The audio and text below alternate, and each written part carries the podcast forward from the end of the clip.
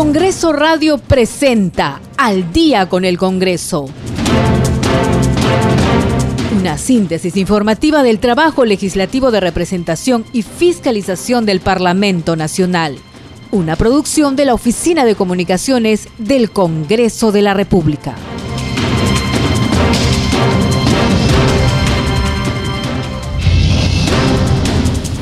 ¿Cómo están? Bienvenidos al programa Al Día con el Congreso. Les saluda Danitza Palomino. Estas son las principales noticias del Parlamento Nacional.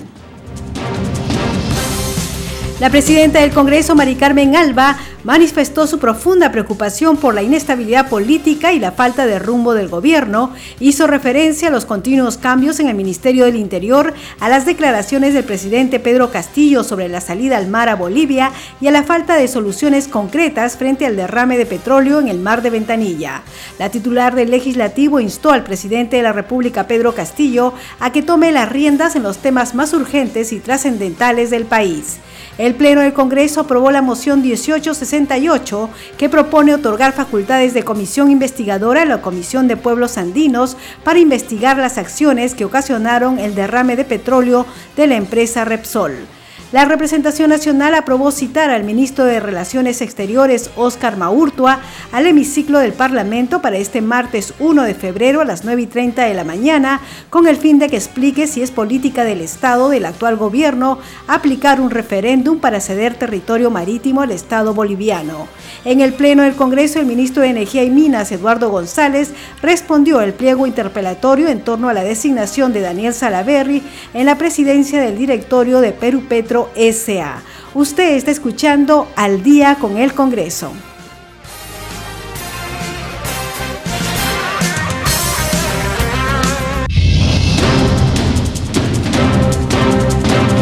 Bien, vamos con el desarrollo de las noticias aquí en Al día con el Congreso. Y como lo anunciáramos en los titulares, la presidenta del Congreso, Mari Carmen Alba, manifestó su profunda preocupación por la inestabilidad política y la falta de rumbo del gobierno. Hizo referencia a los continuos cambios en el Ministerio del Interior, a las declaraciones del presidente Pedro Castillo sobre la salida al mar a Bolivia y a la falta de soluciones concretas frente al derrame de petróleo en el mar de Ventanilla. Vamos a escuchar lo que dijo al iniciar el Pleno del Congreso. Señores congresistas, quiero saludar el compromiso de toda la representación nacional para continuar con la agenda legislativa y seguir cumpliendo sin descanso nuestras funciones parlamentarias abordando los temas de interés nacional. Esa es la razón fundamental por la que se planteó la ampliación de la legislatura ordinaria que culminaba el 15 de diciembre hasta el 2 de febrero. Nuestro país atraviesa por momentos difíciles. Por eso expresamos nuestra profunda preocupación compartida con el pueblo peruano por la situación política y la falta de rumbo, producto de la ausencia de decisiones oportunas que es responsabilidad directa del Poder Ejecutivo. Todo eso genera inestabilidad para nuestro país y también para el propio gobierno.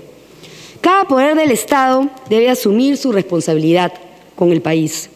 El presidente de la República tiene el cargo político más importante y como tal, sus declaraciones tienen la trascendencia que lo hacen responsable de sus palabras y sus actos.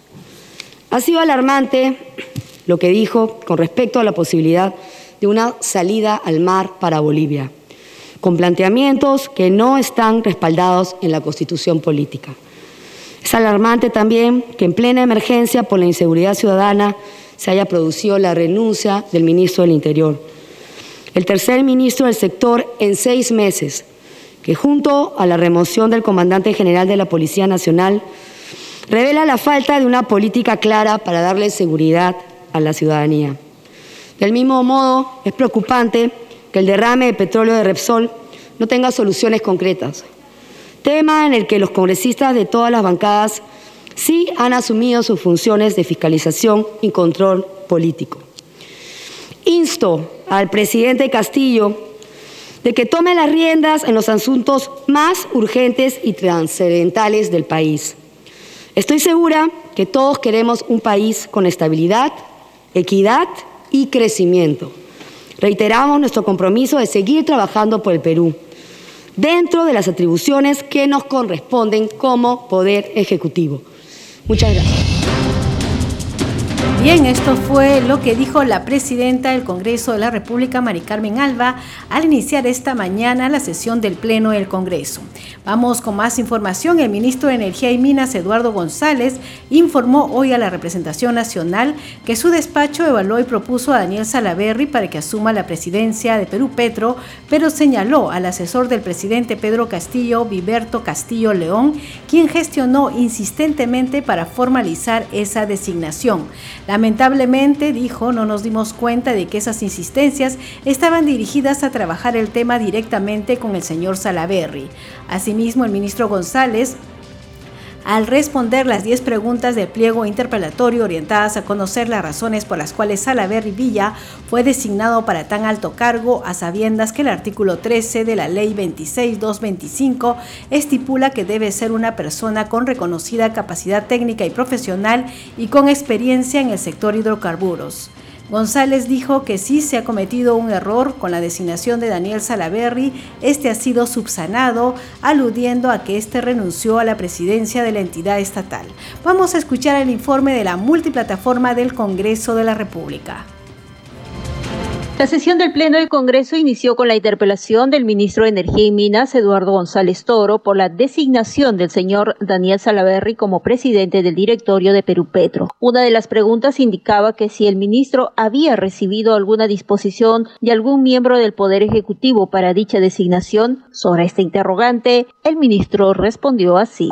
La evaluación y propuesta se realizó en mi despacho, la cual fue comunicada verbalmente al señor Viberto Castillo León, asesor FAC del despacho presidencial, quien a partir de ese momento comenzó a gestionar la propuesta insistentemente. Lamentablemente no nos dimos cuenta de que esas insistencias estaban dirigidas a, que a trabajar el tema directamente con el señor Salaverry.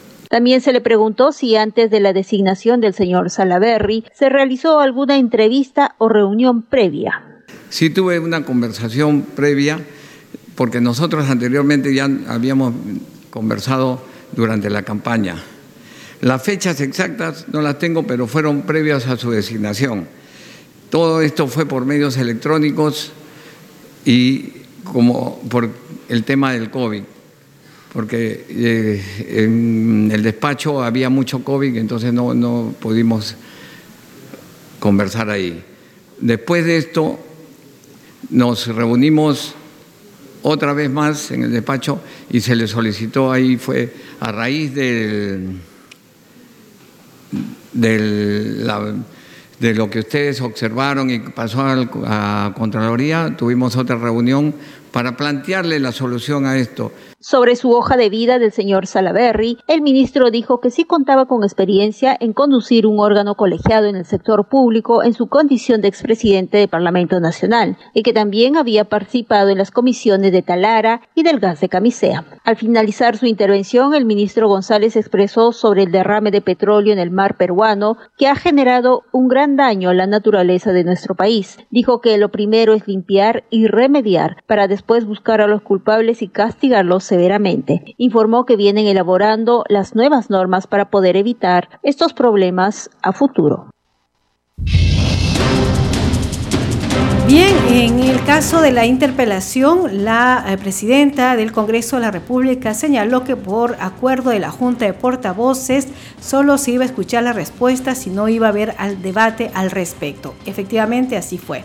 Vamos con más información. El Pleno del Congreso aprobó citar al ministro de Relaciones Exteriores, Óscar Maurtua de Romaña, al hemiciclo del Parlamento para este martes 1 de febrero a las 9 y 30 de la mañana para que explique si es política de el Estado del actual gobierno aplicar un referéndum para ceder territorio marítimo al Estado boliviano. Asistencia cerrada. Han registrado su asistencia 118 congresistas al voto. Votación cerrada. Han votado a favor 71 congresistas, 43 en contra, una abstención. Ha sido aprobada la moción de orden del día 1859. Señores congresistas, la presidencia propone que el ministro de Relaciones Exteriores, señor Óscar José Ricardo Maurtua de Romaña, concurra al Pleno del Congreso de la República con la finalidad de informar si es una política de Estado del actual gobierno el aplicar un referéndum para ceder territorio marítimo al Estado boliviano, entre otros temas que figuran en la moción de orden del día 1859 el martes primero de febrero del presente año a las nueve y media de la mañana. Señores congresistas, con la misma asistencia al voto. Votación cerrada. ¿Han votado a favor? 71 congresistas, 44 en contra, una abstención. Ha sido aprobada la propuesta de la presidencia. Seguimos aquí en el día con el Congreso a través de Radio Nacional y Congreso Radio, un Congreso para todos. Y hasta ahora tenemos información con nuestra compañera Marian Jauregui. Adelante, Marian. Buenas noches para informar el trabajo que se ha realizado el día de hoy en la Comisión de Producción, Micro y Pequeña Empresa y Cooperativas del Congreso. En esta sesión estuvo presente el ministro de la Producción, Jorge Prado Palomino, quien ha dado cuentas de las acciones que ha realizado su sector ante el derrame de petróleo que viene afectando a muchos pescadores artesanales. También estuvieron representantes de estos trabajadores. Por ejemplo, un representante de la Asociación de Pescadores Artesanales de Chancay, quien dice que la contaminación ha llegado hasta este punto y que también se ven perjudicados con el derrame. Y también estuvo el presidente de la Asociación de Pescadores, Armadores, Estibadores Artesanales de la playa Bahía Blanca de Pachacútec en Ventanilla, quien eh, denuncia que hasta el momento no les han indicado qué actividad laboral alternativa pueden realizar mientras no puedan dedicarse a la pesca artesanal. Por su parte, el presidente de la comisión, Jaime Quito Sarmiento, ha indicado que se ha enviado solicitudes de información tanto al ministro del Ambiente como al ministro de la Producción para que de igual forma puedan dar cuenta de las acciones que realizan sus sectores a fin de palear un poco esta crisis medioambiental generada por el derrame. Finalmente, informó que también se ha enviado un oficio a la presidenta del Consejo de Ministros, Mirta Vázquez, solicitando información sobre las acciones que desarrolla el Ejecutivo en torno a las investigaciones y sanciones a la empresa Repsol. Es todo cuanto hay que informar. Muy buenas noches. Adelante. Muchas gracias, Marian, y vamos con más información aquí en el día con el Congreso ante la evidencia de que Fray Vázquez Castillo, sobrino del presidente Pedro Castillo, presentó una prueba COVID falsa para no asistir a la Comisión de Fiscalización y Contraloría, su titular, el congresista Héctor Ventura, sostuvo esta mañana ante la prensa que ha cursado un oficio al procurador del Congreso para que tome acciones pertinentes en salvaguarda de los intereses de la institución. Interrogado por los hombres de prensa en el frontis de Palacio Legislativo, el congresista Ventura precisó que frente al conocimiento de una noticia criminal es necesario tomar acciones pertinentes. Esto porque es necesario asumir nuestras funciones y no vamos a ser como otras autoridades que espera 15 o 20 días para empezar a accionar. En declaraciones a la prensa, el presidente de la Comisión de Fiscalización, Héctor Ventura, solicitó la intervención de la Procuraduría en el caso del sobrino del presidente Castillo. Se complica la situación jurídica del señor Fray Vázquez a raíz de estos actos eh, ilícitos que eh, viene cometiendo, no solamente habría mentido a la Comisión de eh, Fiscalización, sino también a Fiscalía de la Nación. En ese sentido, esperemos que la Fiscalía tome las acciones lo más antes posible y de, de, igual modo nosotros en la Comisión de Fiscalización ya hemos cruzado oficio al Procurador del Congreso de la República a efectos de que tome acciones pertinentes para salvaguardar los intereses del Congreso. Como se recuerda, un programa periodístico denunció la presunta falsificación del resultado positivo de una prueba COVID por parte de Fray Vázquez, sobrino del mandatario. Seguimos aquí en el día con el Congreso y la congresista del Partido Morado y presidenta de la Comisión Especial de Protección a la Infancia, congresista Flor Pablo, instó al Poder Ejecutivo a desarrollar una campaña comunicacional para enfrentar el temor del regreso a clases presenciales, así como a atender la falta de vacantes en instituciones educativas públicas y a establecer lineamientos en materia de transporte de escolares. Vamos a escuchar la entrevista que le hiciera nuestro compañero José Trujillo.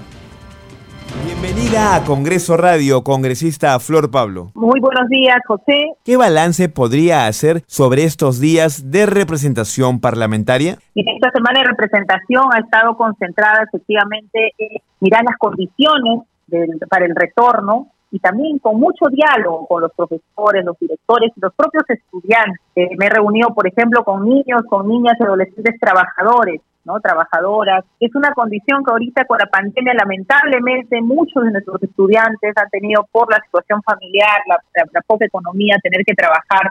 Y la verdad, viendo cómo desde la escuela, desde el Estado, eh, se puede brindar las facilidades, por ejemplo, para estos niños. También hemos eh, tenido todo un trabajo de discusión sobre eh, la condición de nuestros niños que han quedado en orfandad, ¿no? Como también desde el sistema educativo se le hace, y desde todo el Estado se les asegura eh, poder continuar su educación, poder estar en una condición de bienestar. Entonces, lo que hemos encontrado efectivamente es que hay, eh, hay un esfuerzo importante desde el, desde el Estado, desde el Ejecutivo, se han cambiado normas que hemos estado también detrás de ellas para, por ejemplo, ya de una vez que autorice que el, se plantee el horario completo ¿no? retorno a clases en las zonas urbanas, rurales ya hemos venido desde el año pasado teniendo clases eh, y, hay una fecha ya puesta, ¿no? Que, que, tenemos que trabajar todos para ellos, que es el 28 de marzo, o sea, hasta el 28 de marzo deben de comenzar las clases y para eso supervisando, ¿no? Y lo que sí encontramos eh, y damos la alerta también, yo espero, estoy mandando los, los, oficios, solicitando la reunión con el, el, ministro, el día de ayer me reunió con la directora regional de Lima también para hacerle llegar los alcances, sí necesitamos reforzar las condiciones en los colegios, necesitamos eh, lamentablemente por estos dos años nuestros colegios han quedado abandonados, están en una condición eh, que requiere un mantenimiento intensivo, muchas veces el recurso que se les manda no alcanza, entonces hay que ver otras estrategias, que nuestras escuelas estén en condiciones de salubridad, de limpieza para recibir a nuestros estudiantes, y también el tema educativo pedagógico, ¿no? Hay una demanda de los profesores de recibir pues una actualización, una capacitación que les permita atender los temas emocionales, ¿no? Y las estrategias especiales que se necesitan para una situación donde en un aula vamos a tener niños que algunos de repente se han conectado, otros no, otros más o menos, o sea, diferentes niveles de aprendizaje, ¿no? Entonces creo que eh, esas capacitaciones, esas orientaciones también son un pedido, ayer lo he conversado también con la directora regional, con las FEDs en Lima, hecho un trabajo muy intenso, no solo de, recoger, sino también ya de trasladar a las autoridades y ver cómo se puede ir resolviendo, ¿no? Y creo que eh, en ese esfuerzo tenemos que estar todos, ¿no? El Ejecutivo desde su rol de representación, de fiscalización, sumando, ¿no? Sumando a que realmente nuestra, nuestra educación pueda volver a una presencialidad, eh, como ha señalado la norma, hasta el 28, hasta el 28 de marzo. Entonces, en ese trabajo estamos de mucho diálogo también con los profesores, recogiendo sus demandas, sus preocupaciones y visitando los vacunatorios. ¿Qué gestiones eh, específicamente en esa materia usted puede hacer desde su rol de congresista para que el gobierno, tanto en el sector salud y educación, puedan tomar medidas al respecto? Mira, hay tres, eh, tres eh, preocupaciones que saltan que necesitamos que haya una respuesta. Uno es, como digo, eh, como bien señales, el tema comunicacional. ¿Por qué? Porque hay un temor, ¿no? Pero también hay que recordar que los niños, todos estamos saliendo a los parques, los servicios, se ha restablecido buena parte de, de nuestra vida y la escuela aún en la zona urbana especialmente sigue cerrada, ¿no? Y creo que ahí hay que trabajar. Ahora, con la tercera ola, algunos ya están pensando, no, hay que ver qué pasa con la tercera ola. No, por favor, tenemos que seguir trabajando y hasta el 28 de marzo hay que volver. Entonces creo que tiene que haber una campaña muy fuerte desde el Ejecutivo uniendo salud y educación, ¿no? Eh, creo que, que dé seguridad a las familias, que explique cómo van a ser los protocolos. Los niños saben cuidarse a veces mucho mejor que nosotros los adultos y con las medidas adecuadas creo que vamos a poder enrumbar de buena manera nuestro servicio educativo. Eh, lo que hemos encontrado con preocupación es que la falta de vacantes. Muchos estudiantes eh, de la educación privada, especialmente en los colegios pequeños, las familias no tienen cómo pagar y están presentándose a colegios públicos y no hay vacantes. Ese es un problema que estoy pidiendo la reunión con el ministro eh, con las autoridades para poder para poder eh, hacerle llegar y, que nos planteen estrategias de solución, porque ningún estudiante puede quedarse eh, sin educación. Y lo otro que también es importante es el tema del transporte. Así que esa es una coordinación que también vamos a hacer con el Ministerio de Transporte y Comunicaciones para decirle cuáles son las orientaciones, los lineamientos que están trabajando. Por otro lado, ¿cuál es la expectativa que tiene usted con respecto a estos tres días de pleno con los cuales concluirá la presente legislatura? Mire, ahí en este, en este pleno se, ve, se van a ver dos dictámenes de la Comisión de Educación vinculados a la educación superior universitaria. Yo espero que mis colegas no voten a favor, voten en contra estos dos dictámenes, porque uno plantea el cambio de la composición de la SUNEDO, es decir, una SUNEDO autónoma de, una, de un organismo fiscalizador pasar a un organismo conformado por representantes. Cuando hay representantes, pues en una organización ya no hay esa autonomía, es juez y parte, porque va representando a la universidad pública o universidad privada va a llevar esos intereses, ¿no? Y lamentablemente eso sería un retroceso. Y lo otro es un dictamen que se aprobó, es darle más tiempo a las universidades privadas eh, que tampoco conviene. Universidad que quiere hacer bien la educación, que haga lo que ha hecho la Universidad Gonzaga de Ica. ¿Qué cosa ha hecho? Que ha presentado nuevamente a sacar su licenciamiento y lo ha logrado, que era una universidad pública no licenciada. Ese es el camino. Agradecemos a la congresista del Partido Morado, Flor Pablo, presidenta de la Comisión Especial de Protección a la Infancia, por atender el llamado de Congreso Radio. Muchas gracias. Muchísimas gracias a ustedes y siempre a disposición. Bien, vamos a esta hora de la noche con nuestra secuencia Un día como hoy se promulgó. Un 31 de enero de 1998 se publicó la ley 26921, ley de creación de los distritos de Cayalti, Patapo, Pumalca, Pucala y Tumán, en la provincia de Chiclayo, departamento de Lambayeque, región nororiental del Marañón el Congreso de la República aprobó esta ley con la finalidad de orientar el desarrollo de ciudades generadoras de oportunidades para toda la ciudadanía, promoviendo la integración y el crecimiento ordenado, procurando la creación de un hábitat seguro y saludable, con el fin de mejorar la calidad de vida de sus habitantes.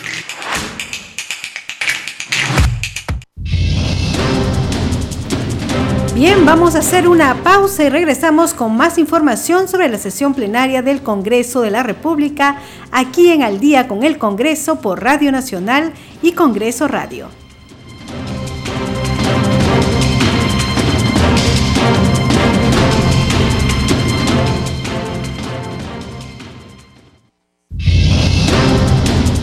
Continuamos en Al día con el Congreso.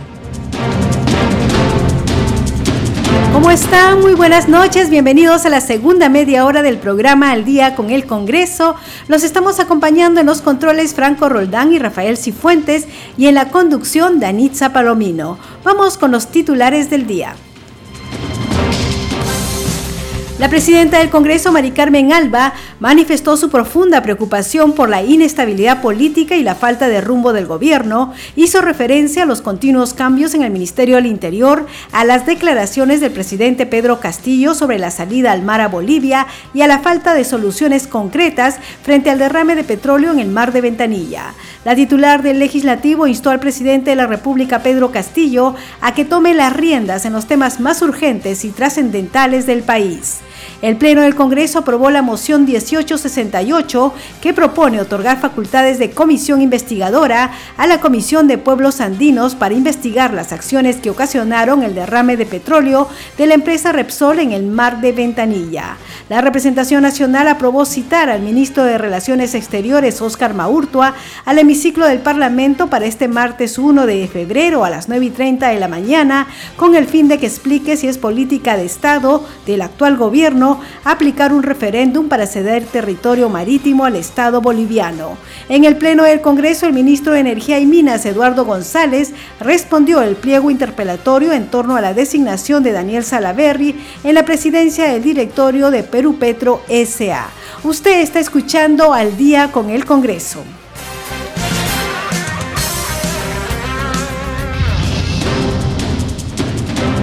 Bien, vamos con el desarrollo de las noticias. El Pleno del Congreso aprobó la moción 1868 que propone otorgar facultades de comisión investigadora a la Comisión de Pueblos Andinos para investigar las acciones que ocasionaron el derrame de petróleo de la empresa Repsol en Ventanilla. Vamos a escuchar justamente esta votación. Comisión de Pueblos Andinos, Amazónicos y Afroperuanos, Ambiente y Ecología, de conformidad con el artículo 97 de la Constitución Política del Perú, y el artículo 88 del reglamento del Congreso para investigar por un plazo de 90 días hábiles las acciones de los funcionarios públicos privados que ocasionaron el derrame de petróleo de la empresa multinacional Repsol IPFSA en Ventanilla y sus consecuencias en el medio ambiente y la ecología. Señores congresistas, sírvanse marcar su asistencia para proceder a votar. Para la aprobación de la moción se requiere 46 votos. Asistencia cerrada. Han registrado su asistencia 114 congresistas al voto. Votación cerrada. Han votado a favor 110 congresistas, uno en contra, dos abstenciones. Ha sido aprobada la moción de orden del día 1868. Bien, previamente este pedido, esta moción fue sustentado por la congresista Margot Palacios, quien es presidenta de la Comisión de Pueblos Andinos. Escuchemos.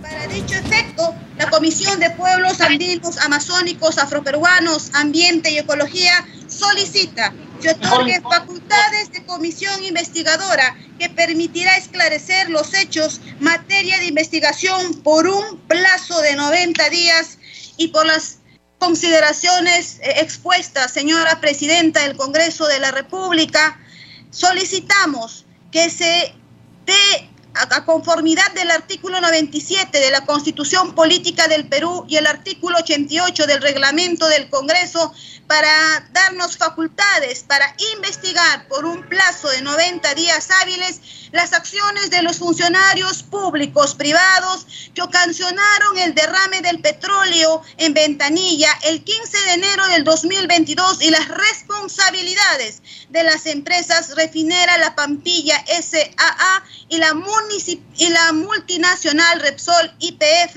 SA y sus consecuencias en el medio ambiente y la ecología. En, la, en el debate sobre esta moción participaron los parlamentarios de las diferentes bancadas. Escuchemos parte de la sesión plenaria. Tiene la palabra la congresista Silvana Robles. He presentado la moción 1864, donde solicito la conformación de una comisión investigadora especial que se aboque exclusivamente a este caso, que como es de conocimiento público, el día sábado 15 de enero se produjo el derrame de seis barriles de petróleo de propiedad de la multinacional española Repsol. Tiene la palabra el congresista Enrique Boom. El artículo 68 del reglamento del Congreso de la República faculta a los congresistas mediante una moción de orden del día pedir al Congreso que adopten acuerdos sobre asuntos importantes para los intereses del país, pudiendo solicitar la conformación de comisiones de investigación las cuales pueden ser para cualquier asunto de interés público. En esta línea democrática consideramos que no es necesario formar una nueva comisión especial para un fin específico. En este caso ya existe la comisión ordinaria especializada en realizar estas labores. Me refiero a la Comisión de Fiscalización y Contraloría. Por ello propongo que se le otorgue facultad de investigación por un plazo de 45 días hábiles, tomando en cuenta los criterios de especialización y de eficiencia en el gasto público. Gracias, congresista. Tiene la palabra el congresista Edwin Martínez. Creo que el día de hoy eh, nuestra congresista Vivian, con justa razón, ha venido a reclamarle al gobierno del presidente Pedro Castillo ante esta inacción del, gobierno frente a Repsol. Es increíble que una empresa que adeuda al Estado, la SUNAT no tenga la capacidad de cobrar y exigir que con ese dinero resarzan todo el daño laboral, moral que le están ocasionando a los pescadores artesanales. Es increíble que el gobierno no exija mediante la OEFA, mediante el Ministerio del Ambiente, la limpieza inmediata de esos mares que están totalmente contaminados y están asesinando la gran cantidad de peces que ahí teníamos. Yo no puedo permitir que la SUNAT no cumpla con su función, no puedo permitir que el Ministerio del Medio Ambiente esté dándole la espalda al pueblo. Gracias, congresista. Tiene la palabra el congresista Montoya. Yo recomendaría a la Comisión de Fiscalización, creo que es la más adecuada, que acumule todos los, todos los requerimientos y de ahí se maneje el tema. Y se deje de estar llamando, cada uno llama a quien quiera y eso genera un ruido no adecuado para la marcha de una investigación de esta naturaleza. Se necesita armar un caso completo para no perderlo. Estos casos en el mundo, cuando se presentan, toman años en solucionarlo. Y si lo empezamos mal, vamos a poder tener problemas en el camino. Y una cosa urgente e inmediata es que se pueda solventar la vida de todas las personas que han sido afectadas por la no pesca. Bien, al final de este debate, el Pleno del Congreso aprobó esta moción 1868 que propone otorgar facultades de comisión investigadora a la Comisión de Pueblos Andinos para investigar las acciones que ocasionaron el derrame de petróleo de la empresa Repsol en Ventanilla. Vamos con otras noticias. En la sesión de la Comisión de Economía, la congresista Rosángela Barbarán planteó crear el denominado Canon para el Pueblo. Dijo que se trata del proyecto de ley que tiene por objeto viabilizar la entrega de la asignación monetaria denominada Canon para el Pueblo, dirigida a los pobladores u hogares que radiquen en las zonas donde se extrae el recurso natural minero y o gasífero y que además se encuentren en situación de pobreza o pobreza extrema. En cuanto a los beneficiarios, la parlamentaria dijo que alcanzaría a los ciudadanos con dos años de residencia en la localidad, distrito, provincia y departamento donde se ubica la explotación minera y o gasífera. Además, debe encontrarse en condición de pobreza o pobreza extrema reconocida en el sistema de focalización de hogares CISFO. Y también, por otro lado, en la misma Comisión de Economía se sustentó el proyecto de ley que propone disponer la devolución del 100% del saldo de los aportes provisionales a los afiliados del sistema privado de administración de fondos de pensiones que se acogieron al beneficio de la Ley 31192. La iniciativa legislativa fue sustentada por la congresista Betsy Chávez en vista de que su autor, el congresista Luis Camiche, se encuentra recuperándose del COVID. Vamos a escucharla. El objeto de la presente norma es la devolución del 100% del saldo de los aportes previsionales de todos los afiliados del sistema privado de pensiones eh, que se acogieron al beneficio de la ley 31192. Eh, justamente lo que indicaba al inicio, recordemos que ya había una liberación de los fondos que se había dado eh, en el anterior gobierno y que por esa razón muchos peruanos pudieron hacerle frente a la situación de desempleo, a la situación de pandemia. ¿no? Y el plazo que nosotros proponemos en la siguiente norma, el plazo de entrega de este monto, debe ser del 100% del saldo ¿no? Recordemos que en muchos casos han quedado pues saldos de 20 mil, de 30 mil, que no son suficientes para eh, un tema de jubilación. ¿no? Entonces estamos pidiendo aquí que se realice en una sola armada a los 30 días calendario, que es eh, la fecha eh, que se tomó en cuenta de manera técnica en el anterior gobierno. ¿no? Una vez que esté presentada la solicitud ante la administradora privada de fondo de pensiones. El plazo para presentar esta solicitud de devolución de saldos es de 60 días, ¿no? contados a partir de la publicación de la presente norma. Eh, el monto del saldo retirado mantiene la condición de intangible, y queremos denotar mucho esta palabra para que no eh, exista ninguna duda en, la, la, ciudadanía, ¿no? no pudiendo ser objeto de descuento. Eh, compensación legal, embargo o retención o cualquier forma de afectación sea por orden judicial o administrativa. Vamos con más información aquí en Al día con el Congreso a través de Radio Nacional y Congreso Radio, un Congreso para todos. Los parlamentarios andinos aprobaron una declaración ambiental solicitando a la empresa Repsol la implementación de acciones inmediatas para la remediación y reparación de los daños ocasionados por el derrame de petróleo en el mar de Ventanilla. Escuchemos el informe de la multiplataforma del Congreso de la República. Frente a la crisis ambiental ocasionada por el derrame de petróleo el pasado 15 de enero en las costas del Perú, los parlamentarios andinos aprobaron una declaración ambiental la cual se solicita a la empresa Repsol la implementación de acciones inmediatas, oportunas y efectivas para la remediación y reparación de los daños ocasionados por el derrame que ha generado impactos negativos a corto, mediano y largo plazo en la flora, la fauna y los factores abióticos de los ecosistemas afectados, así como una reparación compensación justa para las comunidades y personas afectadas por el desastre. Durante la sesión plenaria se debatieron las propuestas presentadas por el parlamentario Juan Carlos Ramírez referido a cambios al reglamento para crear un deber de seguimiento en la implementación de los marcos normativos aprobados por el Parlamento andino para que estos se cumplan en los países. Durante la sesión de la Comisión Primera de Política Exterior y Relaciones Parlamentarias para la Integración, los parlamentarios debatieron y aprobaron el proyecto de marco normativo para el fortalecimiento de los sistemas penitenciarios en la región andina el cual busca reducir el hacinamiento carcelario, la resocialización efectiva de las personas privadas de la libertad, la aplicación de la justicia restaurativa a todo tipo de delitos, la capacitación a trabajadores de los centros penitenciarios y la categorización de las personas privadas de la libertad por su nivel de peligrosidad.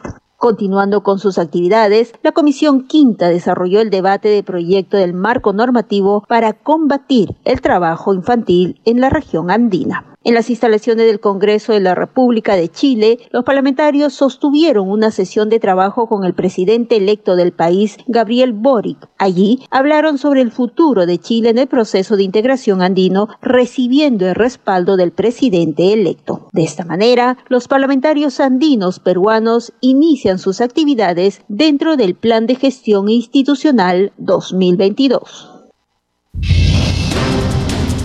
Seguimos aquí con más información en Al día con el Congreso y el congresista de Perú Libre, Germán Takuri, presidente de la Comisión de Comercio Exterior y Turismo, informó que está impulsando la puesta en valor de atractivos turísticos del sur de Ayacucho en coordinación con el Ministerio de Comercio Exterior y Turismo y con autoridades locales.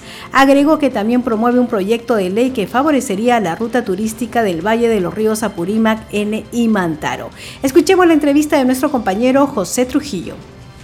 Bienvenido a Congreso Radio, congresista Takuri. Y el agradecimiento a ustedes por darme la oportunidad de dirigirme a toda nuestra población a nivel nacional. Que nosotros estamos en esta semana de representación escuchando las necesidades eh, de nuestro pueblo, pero también proponiendo algunas algunas normas o leyes que nos permitan el desarrollo. En este caso, estamos estableciendo un, la ley mm, que de la que permita la creación de la ruta turística de la zona sur de Ayacucho, ya que tenemos atractivos naturales tan importantes que no tenemos nada que envidiar a nivel nacional y, y, podemos compararnos en otros lugares. Así, así lo mismo como muchos han promocionado, por ejemplo, el vuelo de los cóndores en Colca, nosotros tenemos aquí en Ayacucho, en el sur de Ayacucho, el vuelo de los cóndores también.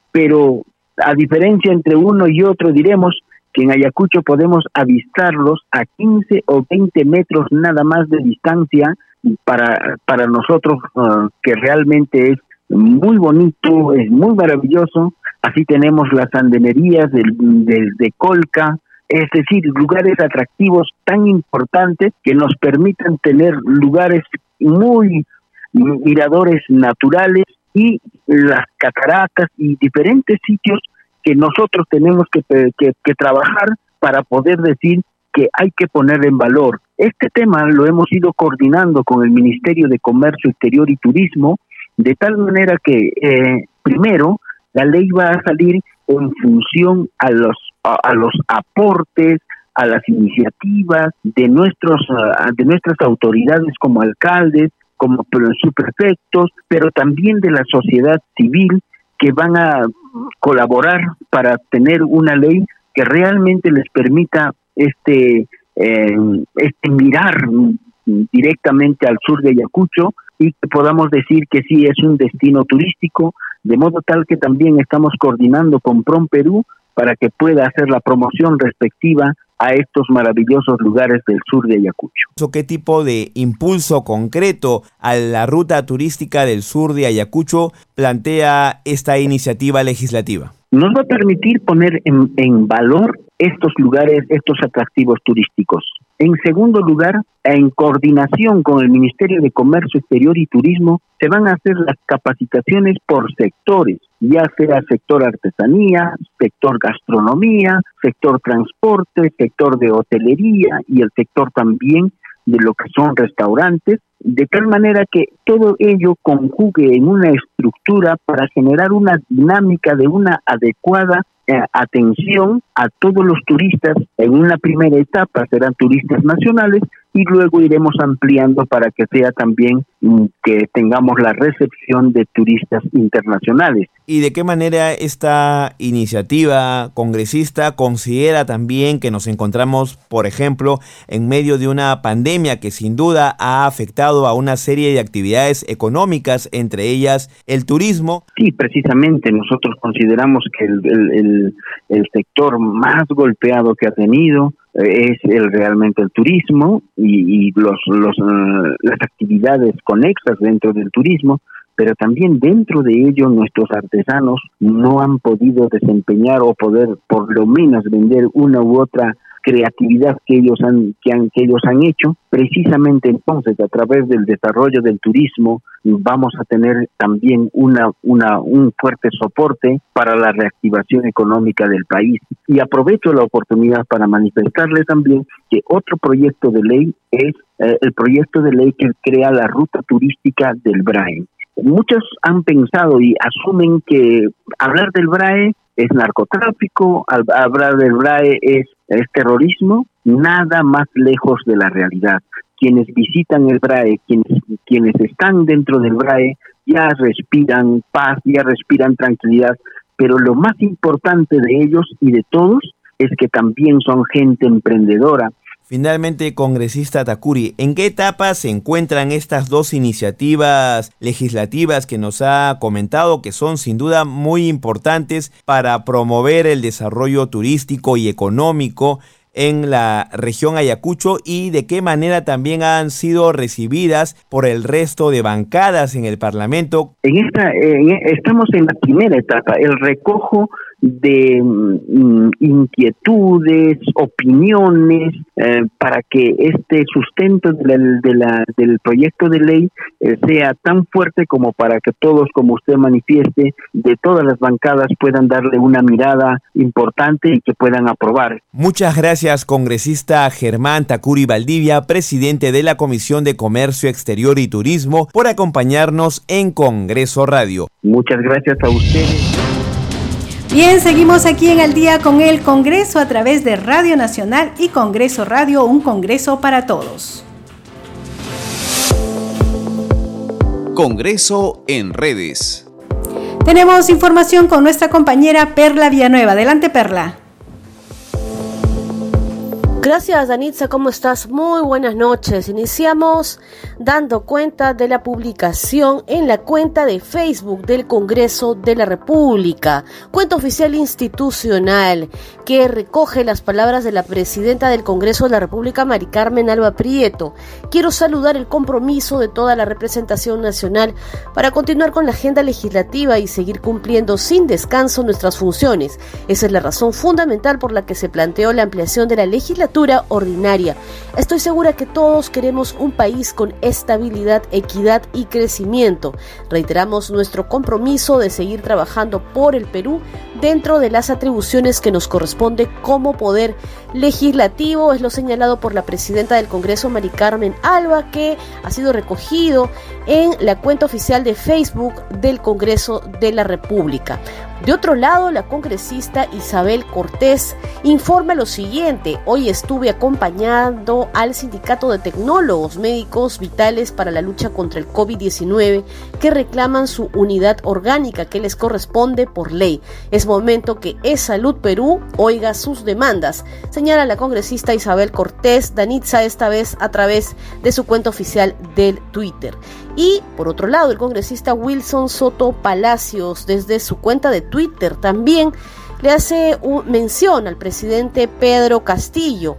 Ahora, ¿cuánto tiempo le tomará en realizar su convocatoria? Esperemos que esta situación no nos coloque en una situación de crisis política, advierte el congresista Wilson Soto Palacios, y esto en cuanto a la situación del gabinete ministerial. Danitza, son solo algunas de los mensajes en redes sociales de los congresistas de la República para esta secuencia en redes de Congreso Radio. Adelante contigo, buenas noches.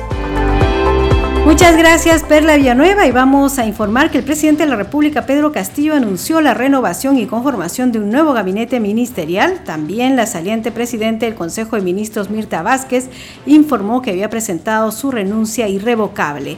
Son estas noticias, hubo reacciones por parte de los congresistas de las diferentes bancadas. El legislador Jorge Montoya de la bancada de Renovación Popular dijo que llega un buen momento el cambio ministerial. La crisis era insostenible, señaló. Me parece que era una medida que estábamos esperando. Le hemos exigido hace mucho tiempo que lo haga. Era necesario hacer una renovación y esperemos que la haga de buena manera y que busque personas idóneas para ocupar cada uno de los cargos que van a quedar libres yo entiendo que llegue en un buen momento, porque estábamos en una crisis inmanejable realmente. El, Ministerio del Interior sin cabeza, no este, con cuestionada la acción del presidente de sus declaraciones, ahora está reaccionando, ya pidió disculpas, ahora está haciendo el cambio, queremos que vaya por buen camino. Yo creo que en la totalidad, quizás haya una excepción, pero eso lo tiene que ver el presidente. Por su parte, el congresista Ilich López de la bancada de Acción Popular afirmó que los cambios son importantes, sobre todo en momentos donde había desorden. Siempre los cambios son importantes, sobre todo en estos momentos que, que había mucho desorden al parecer. Lastimosamente veo mucha improvisación en todo sentido y es una oportunidad pues para que se puedan hacer estos cambios y puedan tener resultados en favor de la población y eso se tiene que ver. Ahora esperemos que la cura no sea peor que la enfermedad. Bueno, a esta altura con el gobierno del presidente Castillo ya no se, no se está eh, pudiendo tener un panorama claro, pero por el bien del país yo espero que sí. independientemente de los nombres, lo importante es que se siga planteamientos, objetivos, metas a mediano, corto, a mediano, largo plazo, porque de lo contrario se copan los cargos de una manera improvisada. Bien, y por su parte el congresista Alex Paredes de la bancada de Perú Libre opinó que hubo varias situaciones que llevó al presidente Castillo la decisión de renovar el gabinete. En primer lugar, es una potestad del presidente de la República la designación de los ministros, incluido la presidencia de la, del Consejo de Ministros. En segundo lugar, creo que estos últimos días hemos visto una situación de nada agradable en el tema de los ministros, no solamente es del interior, es el, el otro tema del caso Rexol. Eh, hay varias, varias situaciones que creo han merituado que el presidente de la República tome una decisión de reconformar el gabinete de ministros. Creo que solamente va a ser el cambio de algunos ministros, probablemente la ratificación de otros. No podría aseverar algo más porque desconocemos. Bien, a esta hora de la noche nos vamos con los titulares de cierre. La presidenta del Congreso, Mari Carmen Alba, manifestó su profunda preocupación por la inestabilidad política y la falta de rumbo del gobierno. Hizo referencia a los continuos cambios en el Ministerio del Interior, a las declaraciones del presidente Pedro Castillo sobre la salida al mar a Bolivia y a la falta de soluciones concretas frente al derrame de petróleo en el mar de Ventanilla. La titular del legislativo instó al presidente de la República, Pedro Castillo, a que tome las riendas en los temas más urgentes y trascendentales del país. El Pleno del Congreso aprobó la moción 1868 que propone otorgar facultades de comisión investigadora a la Comisión de Pueblos Andinos para investigar las acciones que ocasionaron el derrame de petróleo de la empresa Repsol en el mar de Ventanilla. La representación nacional aprobó citar al ministro de Relaciones Exteriores, Óscar Maurtua, al hemiciclo del Parlamento para este martes primero de febrero a las 9 y 30 de la mañana, con el fin de que explique si es política de Estado del actual gobierno aplicar un referéndum para ceder territorio marítimo al Estado boliviano. En el Pleno del Congreso, el ministro de Energía y Minas, Eduardo González, respondió el pliego interpelatorio en torno a la designación de Daniel Salaverry en la presidencia del directorio de Perú Usted está escuchando al día con el Congreso.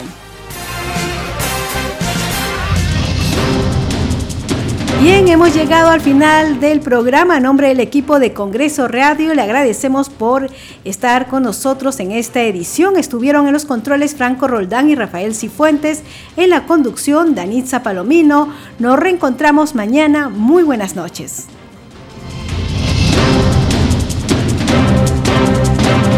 Congreso Radio presentó Al día con el Congreso. Una síntesis informativa del trabajo legislativo, de representación y de fiscalización del Parlamento Nacional. Una producción de la Oficina de Comunicaciones del Congreso de la República.